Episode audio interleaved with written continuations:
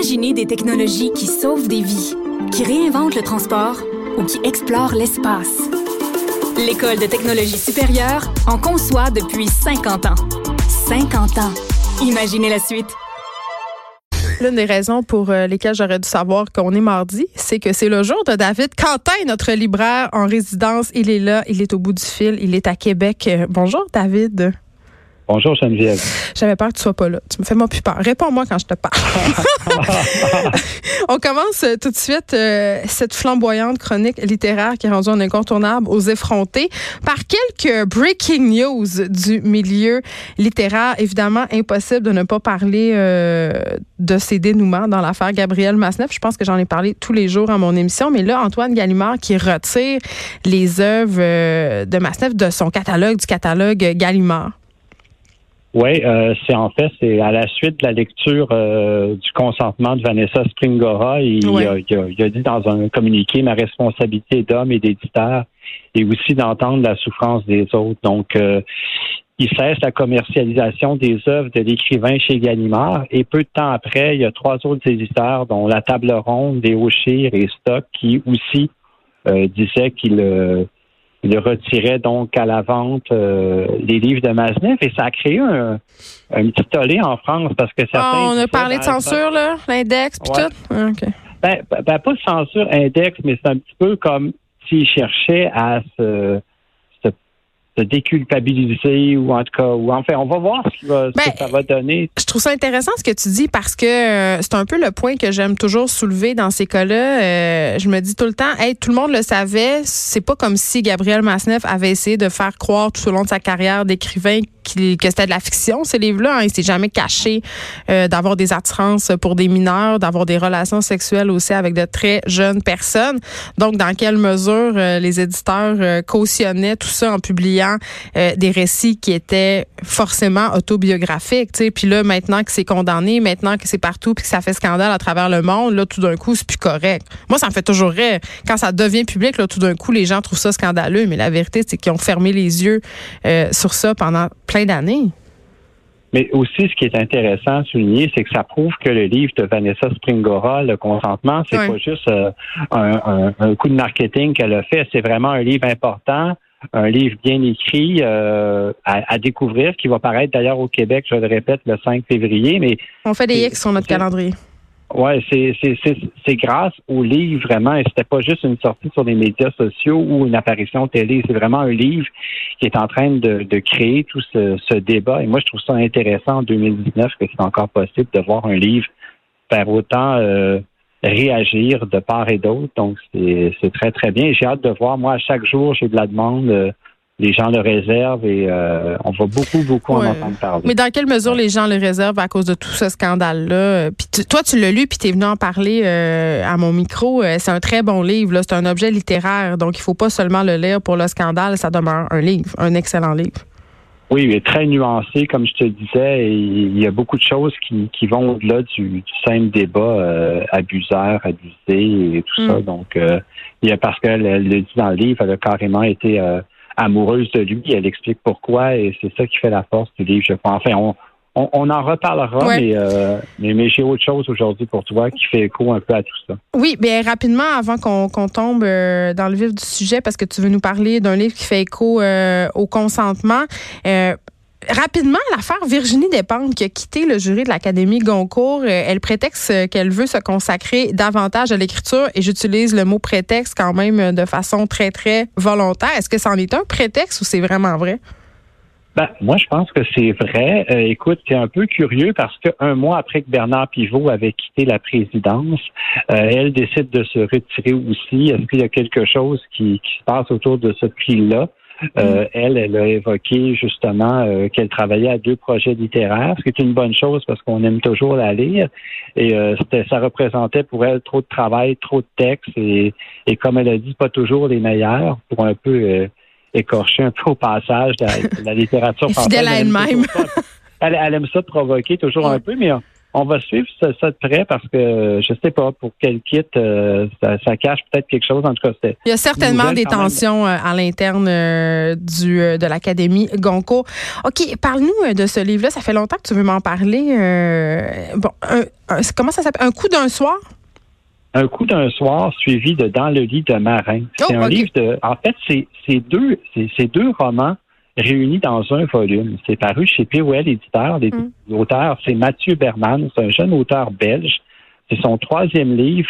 Et je l'avais lu avant les fêtes et je voulais t'en parler. Puis là, bon, on a eu les, bilans de fin d'année, tout ça. Donc, je le mettais un peu en veilleuse et c'est une bonne chose parce que c'est un livre qui traite aussi euh, de consentement, mais dans un contexte différent.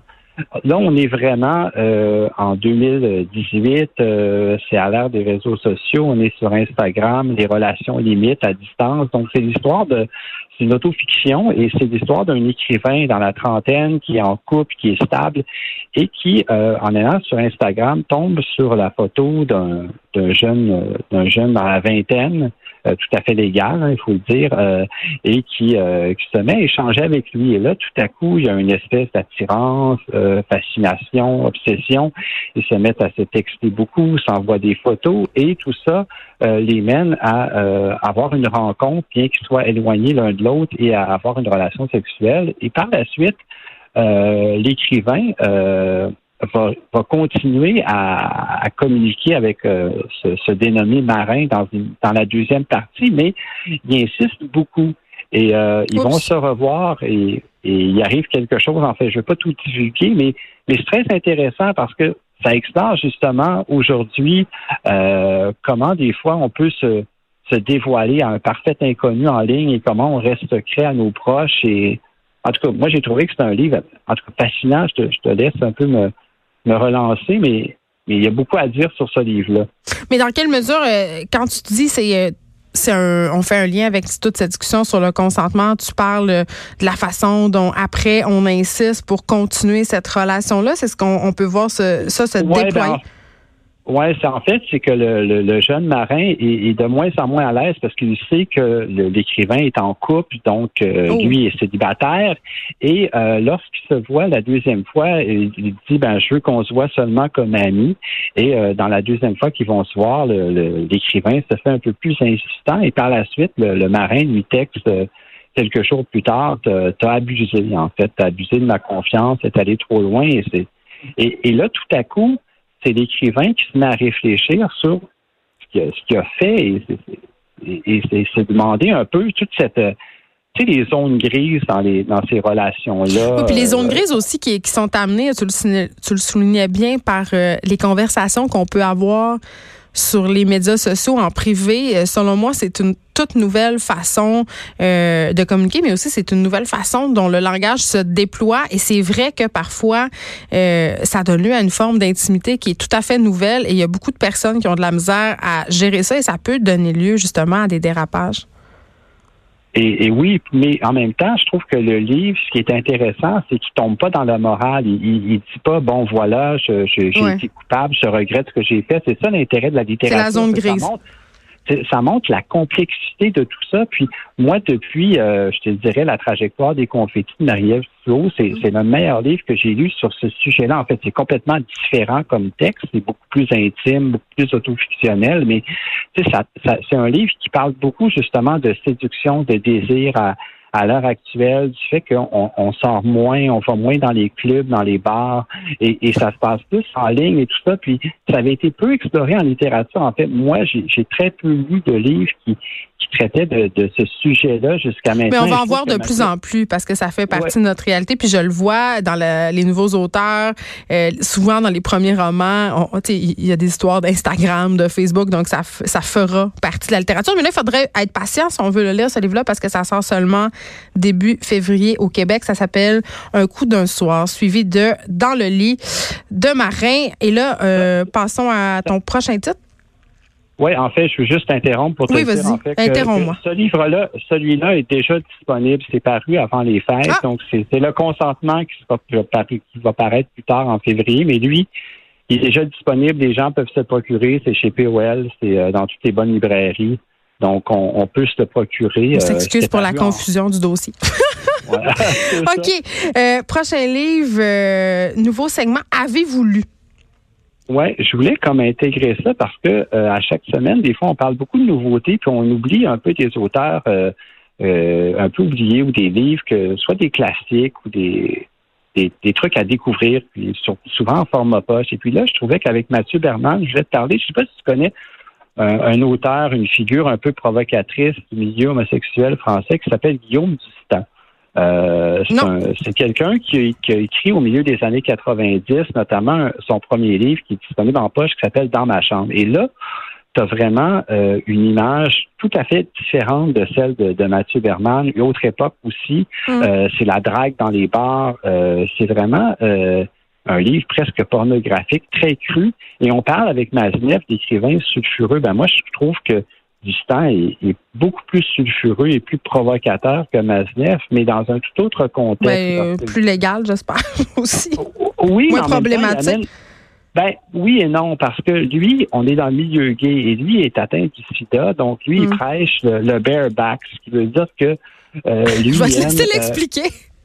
Oui, en fait, c'est qu'il dit au fond que c'est bien, même si on est sidatique, qu'on peut coucher sans condom parce qu'il déteste le condom. Donc, eh on peut le, sida n'existe pas, on peut se contaminer entre nous. Non, mais, mais, je t'explique, c'est que pour lui, euh, c'est quelqu'un qui, dans les années 90, même dans les milieux gays, tout ça, euh, faisait dans la controverse.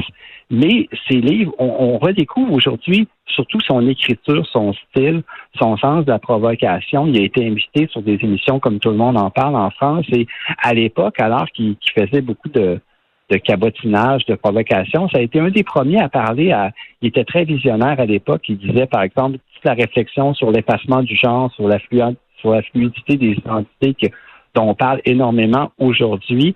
Lui, euh, en 2000, euh, début des années 2000, il en parlait déjà. Il est décédé d'ailleurs en 2005 euh, de façon un peu rapide et tragique parce qu'il vivait une vie très intense. Mais, il faut le lire, il faut le lire parce que je trouve que, et c'est maintenant disponible en poche chez POL, c'est c'est vraiment quelqu'un, je trouve, même Virginie Despentes récemment disait, c'est c'est l'auteur le plus important de sa génération. on le connaît moins, mais en tout cas au Québec, là, moi je le connaissais pas il, est très peu connu au Québec euh, et c'est quelqu'un qui a une écriture euh, très froide, très clinique. C'est pas euh, une écriture, c'est, on est dans la pornographie, dans l'érotisme, mais c'est pas excitant. C'est, le désir de décrire avec le plus de, justesse, de réalisme.